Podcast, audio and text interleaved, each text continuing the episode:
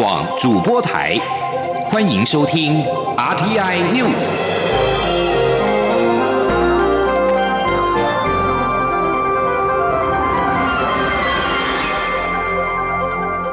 听众朋友您好，欢迎收听这节央广主播台提供给您的 RTI News，我是张顺祥。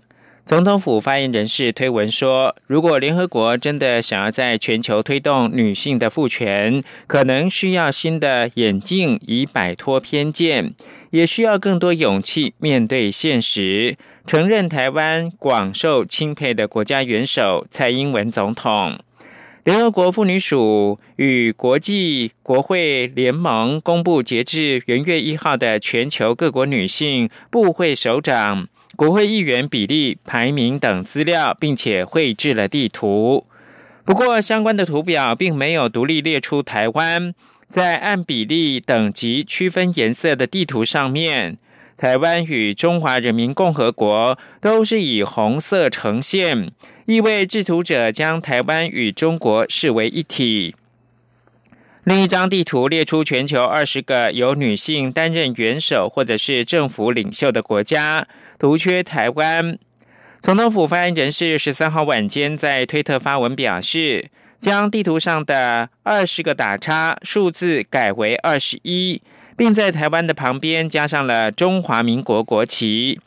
推文说，如果联合国妇女署真的想赋予全世界女性权利，可以做两件事：第一是换副新的眼镜，别受偏见的阻碍；第二。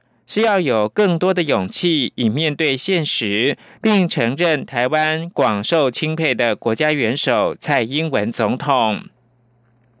对于联合国妇女署跟国际国会联盟忽视台湾在女性参政方面的卓越成就，而且不当将台湾跟中国视为一体，外交部发言人欧江安十三号稍早代表政府表达了强烈的抗议跟不满。记者王兆坤的报道，外交部发言人欧江安表示，我国在性别平权的优异表现有目共睹。蔡英文总统刚在一月以我国选举史上最高票连任成功，且我国第十届立法委员的女性立委占总席次百分之四十一点五九，台湾的女性国会议员比例高居亚洲之冠，这些都是具体例证。虽有具体例证。但欧江安指出，联合国忽视台湾女性参政成就，未能独立列出我国资料，并将台湾与中国视为一体。外交部除尽洽要求更正外，更将持续密切注意后续发展。欧江安说：“呼吁国际社会要共同的来呼吁跟促请联合国要秉持专业、正视并且尊重台湾与中华人民共和国互不隶属。”以及两岸属于两个截然不同的政治体制，这样一个客观的事实。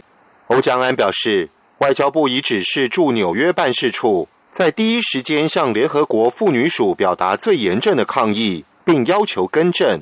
驻纽约办事处将持续透过各种管道及方式积极进洽。中央广播电台记者王兆坤台北采访报道。关注国际股市的最新表现，美股是呃上升的。美国总统川普宣布全美进入到紧急状态，释出了数百亿美元的抗疫资金，点燃了美股旺盛的涨势。道琼指数飙涨了一千九百八十五点，创下史上最大的涨点。三大指数涨幅都超过百分之九，创近十二年来最好的表现。二零一九冠状病毒疾病疫情引爆全球的股灾。道琼工业指数前一天崩跌了两千三百五十二点，跌幅近百分之十，创一九八七年黑色星期一以来最糟表现。川普十三号在白宫宣布释出多达五百亿美元抗疫的资金之后，美股尾盘直线拉升，收复了前一天大部分的失土。道琼指数中场飙涨了一千九百八十五点，涨幅是百分之九点三六，收在两万三千一百八十五点。标准普尔五百指数大涨了两百三十点，涨幅是百分之九点二九，收在两千七百一十一点。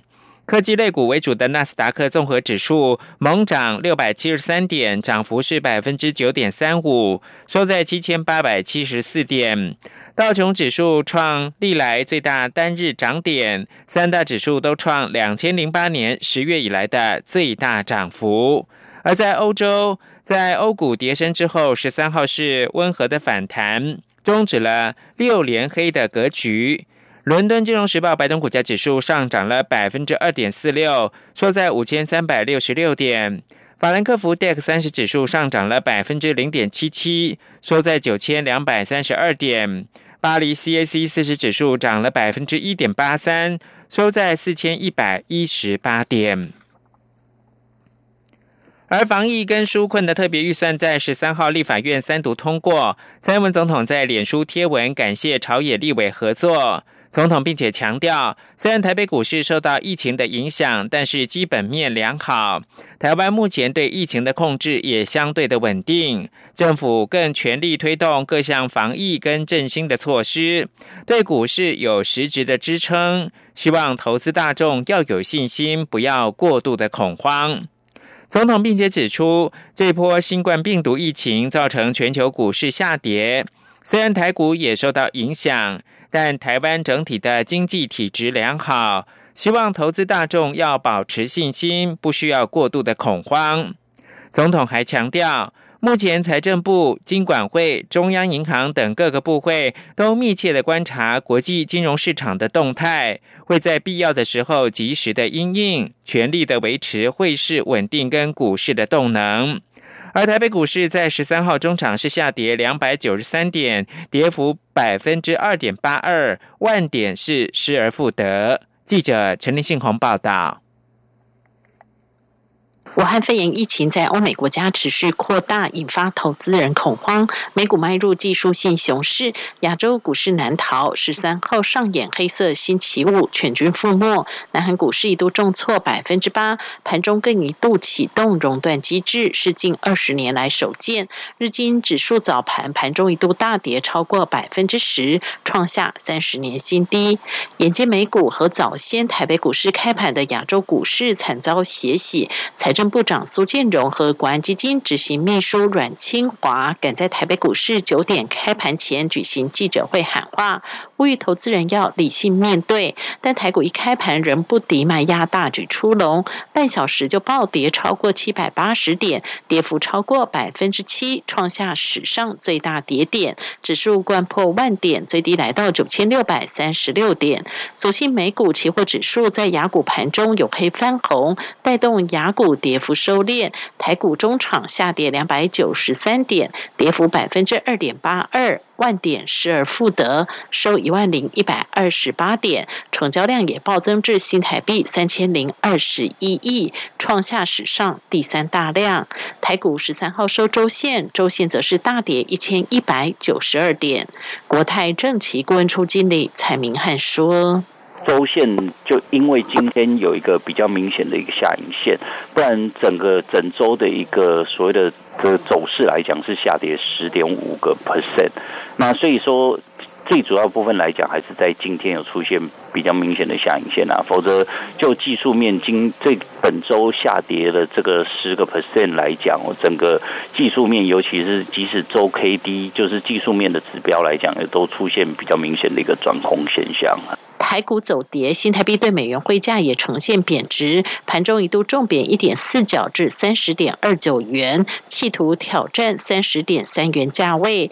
中场在台股跌幅收敛下，贬值幅度也缩小，收三十点二一元，小贬六分。新台币本周共贬值一点七角，贬幅百分之零点五。中国电台记者陈林信鸿报道。遥控无人机管理规则即将在月底正式生效。面对外界的疑虑，民用航空局强调，法人不受到自然人飞行空域的限制。同时，万一有消防或者是搜救等紧急的需求，则是由中央或地方指挥中心来调度，不受此法限制。另外，针对四百尺以下地方政府划设的禁航区，预计十六号才会向民航局最后确认。央广记者。吴丽君报道。民航法无人机专章三十一号上路，内容除规范重两百五十公克以上的遥控无人机需注册投保外，操作员也需通过学科及术科考试，取得操作证后方可操作。为此，民航局已于一号起开放无人机注册，截至上周已有五千多架完成注册，其中一千多架属法人所有。此外，学科考考试。目前也有一千多人通过，占比九成；数科则有七成多，将近六百人及格。民航局标准组组长林俊良十三号表示，一般民众学科考将于十六号起开放报名，通过后方可进行数科考。民众可前往民航局官网无人机专区报名，里头还有题库和数科考的影片可供参考。针对部分无人机玩家的疑虑，林俊良也强调，一般民众只能在开放空域操作无人机，但法人则不受此限制。他说：“法人呢，他就不受自然人所有操作区域的限制，他即使在机场四周，即使在四百尺以上，即使在夜间啊人群上空，他都可以来申请。那这个申请呢，一次只要你具备能力审查，我们会一次给两年的一个期限。”具有这两年的期限内，你要去申请活动，一次是以三个月一次核准，就是在这三个月期间，你都可以活动。那它只有一个搭配，就是活动前跟活动后。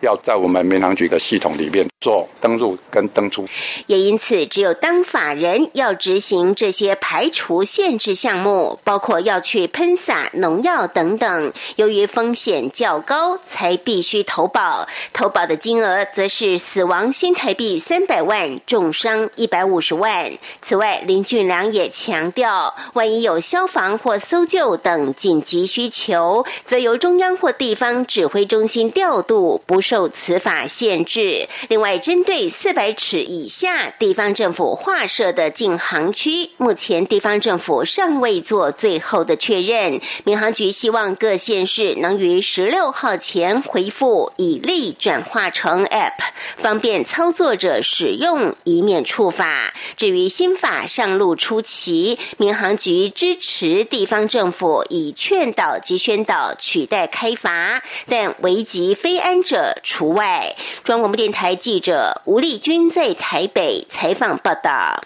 遥控无人机的管理规则在三月底要上路，四百尺以下的空域交由各县市政府管辖规范进限航区。不过，由于各地方政府不同调，也让数十名无人机的玩家在十三号前往交通部争取到空拍权。第十五届 IEYI 世界青少年发明展在印尼举行，台湾学子大放异彩，一共夺得了九面的金牌，成为最大赢家。记者郑祥云、陈国维报道。IEYI 世界青少年发明展以六到十九岁的学生为参赛对象，最近一届在西南向国家印尼举行，共有十一国一百四十件作品参赛，评审团总共颁出三十三面金牌，我国就南瓜九金，表现亮眼。金牌作品的灵感都来自生活中，高雄盐城国中学生研发鸡蛋保鲜印章，只要在鸡蛋上盖个章，就能知道这颗蛋是新鲜还是坏掉。重点是在它的印泥上面，我们。我的印尼是用黑豆汁做的，黑豆汁算是一个酸碱试剂，因为鸡蛋过期的时候会散发出一种酸性气体叫硫化氢。然后，如果黑豆汁遇到酸的话，它就会从原本的黑紫色变成橘红色，就可以知道这个鸡蛋有没有过期。宜兰学进国小学生则发明防水插座插头组，透过浮力环、卡环与弹力环的组合，一旦室内淹水快淹到插座，插头就会自动弹出。市面上卖的插座防水盖，需要先将插在插座上的插头拔出，再手动盖上防水盖，才有防水的功效。但淹水可能发生。在出门的时候或半夜睡觉的时候，所以我们发明防水插座插头组，可以防止电线走火或触电的危险。创意发明还有这个两面装有支架的倾斜式行李箱。当遇到饭店房间空间太小，就能靠支架斜着摊开行李箱，角度还分为三段式，最多可节省五成的空间。我们一般在拿东西的时候，都是把行李箱整个摊在地上，所以这样子行李箱的表面就会受到磨损。然后我们就把这个砍入式的支架设置在行李箱上面，这样子就可以支撑行李箱的重量。由此一来，行李箱的表面就不会受到磨损，也可以增加行李箱的寿命。他在颁奖的时候，你会非常的兴奋。然后他讲到你得到冠军的时候，我们三个都非常的开心。教育部主秘朱南贤表扬九组金牌师生，并佩服大家能借由发明，试图让人们的生活更便利。他勉励学生将来能再接再厉，继续为国争光。中央广播电台记者郑祥云、陈国伟台北采访报道。Hello，大家好，我是江富军医师。对抗病毒最重要的方法就是要落实勤洗手。常见的洗手方式有肥皂湿洗手跟酒精干洗肥皂湿洗手可以彻底的洗净你手上的细菌跟病毒，又不会。造成你的皮肤过敏哦。只有在你周围没有水的时候，我们才会建议你使用酒精干洗手。另外，现在大家常用次氯酸水，作用在环境的清洁，不要直接使用于人体哦。希望大家都能落实勤洗手。有政府，请安心。资讯由机关署提供。现在是台湾时间清晨的六点四十六分，我是张顺祥，继续关注的是全球的武汉肺炎的疫情。根据意大利官方的数据，十三号新增了两百五十个二零一九冠状病毒疾病死亡的病例，为意大利单日最高纪录。死亡病例攀升到一千二百六十六例，确诊总数扩增到一万七千六百六十例。而土耳其卫生部十三号晚间证实，新增武汉肺炎三例的确诊，使得境内确诊数增到五例，全都来自同一个家庭。当局并且宣布，四月十七号前新增九个欧洲国家禁飞，分别是奥地利、比利时、丹麦、法国、德国、荷兰、挪威、西班牙、瑞典。从十四号上午的八点开始，来自这些国家的飞机禁止降落。在此之前，中国、伊朗、伊拉克、意大利、韩国已经遭到土耳其禁飞。另外，在香港，十三号晚间扩大以及调整海外抵港人士的卫生检疫的措施，包括对来自申根公约的二十六国以及韩国入境者进行居家的检疫。另外，在西班牙。因为武汉肺炎确诊病例激增到四千二百例以上，和一百二十人死亡，总理桑杰士十三号表示，西国政府将针对这种快速蔓延的致死冠状病毒疾病，宣布国家进入警戒状态。另外，在巴西，总统波索纳洛十三号通过他的社群媒体表示。检验的结果呈现的是阴性的反应，波索纳洛没有感染新型冠状病毒。世界卫生组织的秘书长谭德赛近日致函印尼总统佐科威，强烈建议印尼要采取紧急的行动，以阻止武汉肺炎病毒进一步扩散，包括了发布国家进入紧急状态等等，并将印尼详细的抗疫资料提供给世卫。印尼处理二零一九冠状病毒疾病遭到批评不够积极，筛检量过低，疫情的资讯不透明。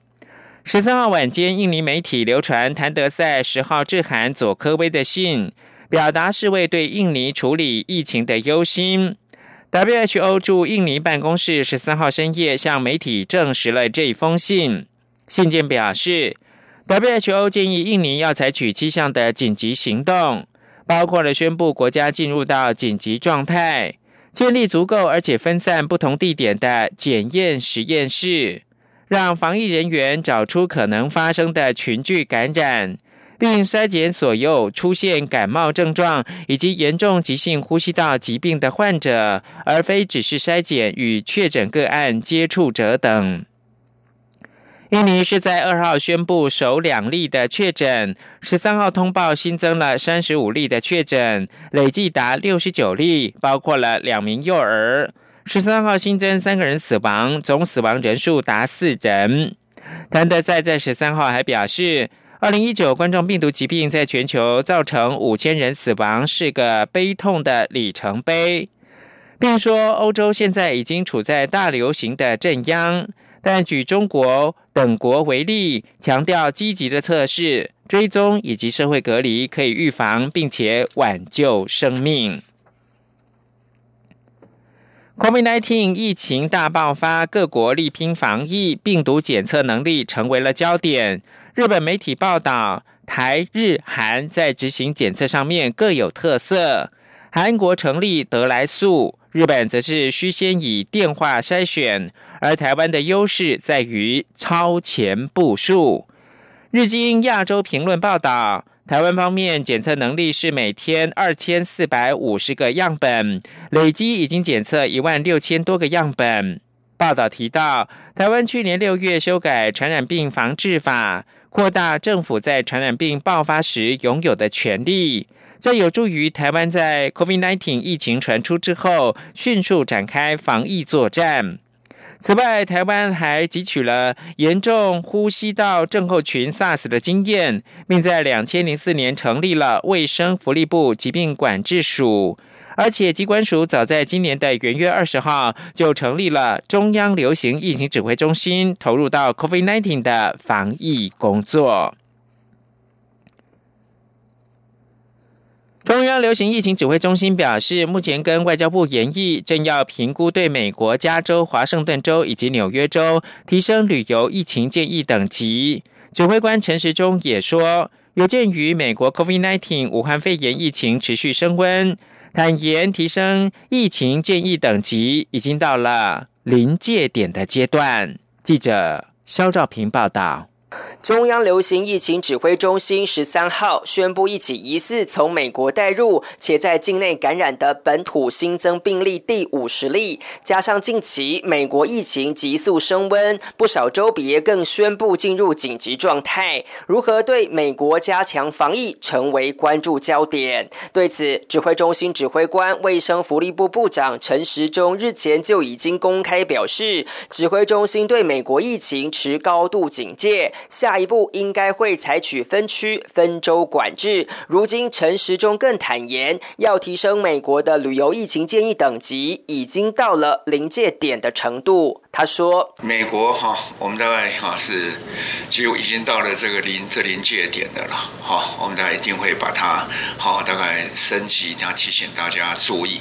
那就如我昨天讲的，我们对美国因为它地好地区非常的大，好，所以我们还在是会分州或者分区，好这样做相关的对应的措施。”有鉴于国际疫情不断升温，台湾也面临第二波自欧美国家回扫的疫情压力。陈时中表示，台湾跟国际间还是有往来的必要，不可能因此锁国。坦言如何在防疫与交流间达成平衡点，就是防疫团队正在思考的问题。目前正研拟透过手机资讯工具来强化特定人士的自主健康管理。如果没有定时上传体温资料，还会寄出罚则。他说：“大概会用这个相关的手机或相关的资讯监控的更紧密。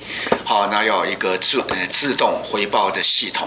好，不管是好，除了我们主动去关怀的系统以外，本来就在那要设立一套自动回回来的系统。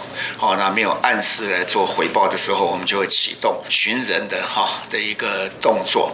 那当然有症状哈，一定要来通报。”另一个对应措施就是对有需求的外籍人士采扩大自费采验。不过，目前专家并不建议普遍筛检，而是要对有症状的入境人士，且经专家认定后才需采验。指挥中心不仅紧盯疫情发展，做好管制准备，也开始严拟外籍人士入境后的管理措施，以严肃态度面对第二波来势汹汹的回扫疫情。中央广播电台记者肖兆平采访报道。立法院十三号三读通过中央政府严重特殊传染性肺炎的防治以及纾困的振兴特别预算。行政院提出了新台币六百亿元的预算规模，立法院最后一毛未删，全额通过。行政院长苏贞昌在脸书发文感谢朝野立委团结一心，一起努力的防疫。他也要对立法院所有的立法委员说声鞠躬敬礼，谢谢大家。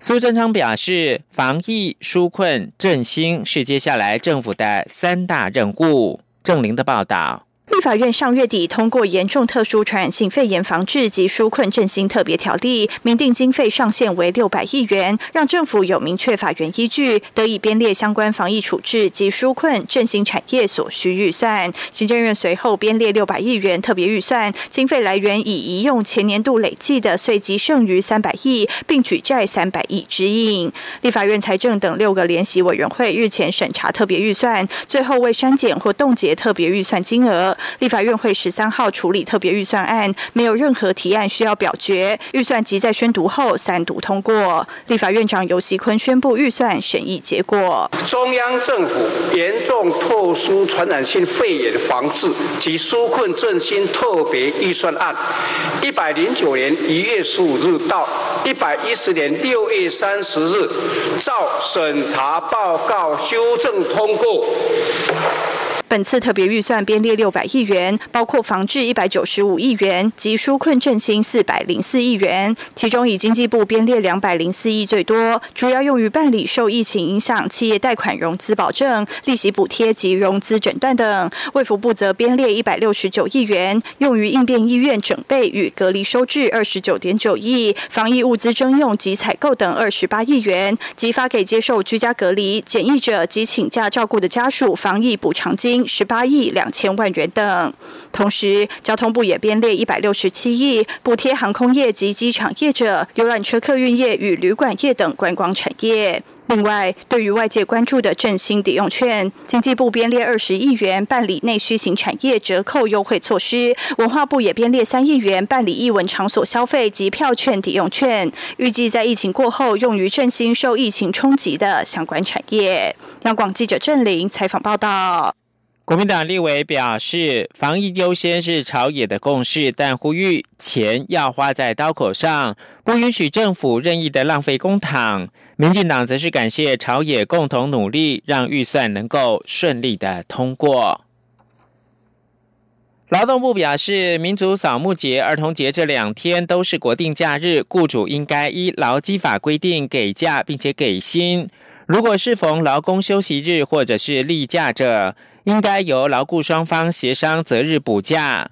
至于雇主征得劳工在国定假日，也就是补假日或休息日出勤工作者，应该依照劳基法规定给付出勤工资。记者杨文军的报道。劳动部指出，今年清明节为四月四号星期六，与儿童节为同一日。依纪念日及节日实施办法第五条规定，儿童节将于四月三号星期五放假。假设事业单位周一到周五为工作日，周六为休息日，周日为例假的出勤模式。清明节四月四号星期六因适逢休息日，应依劳基法规定择日补假。又劳雇双方约定于四月二号补价补假当天性质为国定假日。因此，劳工若是在四月二号清明节补假日或四月三号儿童节出勤者，雇主应加倍发给工资。至于四月四号出勤者，雇主应给付休息日的加班费。四月五号为例假，除非有天灾事变或突发事件，否则不得使劳工出勤工作。劳动部进一步举例，以月薪新台币三万六千元的劳工为例，平日每小时工资为一百五十元，出勤八小时，于四月二号、三号补假日出勤，应加发一千两百元薪资；若四月四号休息日出勤，则应加发一千九百元加班费。劳工可选择领加班费。或择日补休，劳动部条件司司长谢倩倩说：“在国定假日出勤，就是四月二号跟四月三号的话，就是平均每小时工资额乘以八，就是一千二。如果在休息日出勤的话，按照休息日的计算，出勤的加加给计算是一千九。我那四四月五号是星期日，是例假，除非有天灾事变、突发事件，不得使劳工于例假出勤工作。”劳动部强调，雇主若是有违反相关规定，劳工可检具相关市政，就近向当地劳工行政主管机关申诉，以为权益。中央广播电台记者杨文君台北采访报道。台湾羽球男双的头号组合王麒麟跟李阳，十三号晚间在全英的羽球公开赛八强赛，以十八比二十一、二十一比十八、二十一比十四逆转中国组合刘成跟黄凯翔，收下了四强门票。后续还有三组台将将会上阵，其中台湾的羽球一哥周天成将跟羽球王子王子维在男单的八强赛展开对决，而台湾的羽球一姐戴资颖将压轴登场，迎战的是泰国女将李美妙。新闻由张顺祥编播。这里是中央广播电台台湾之音。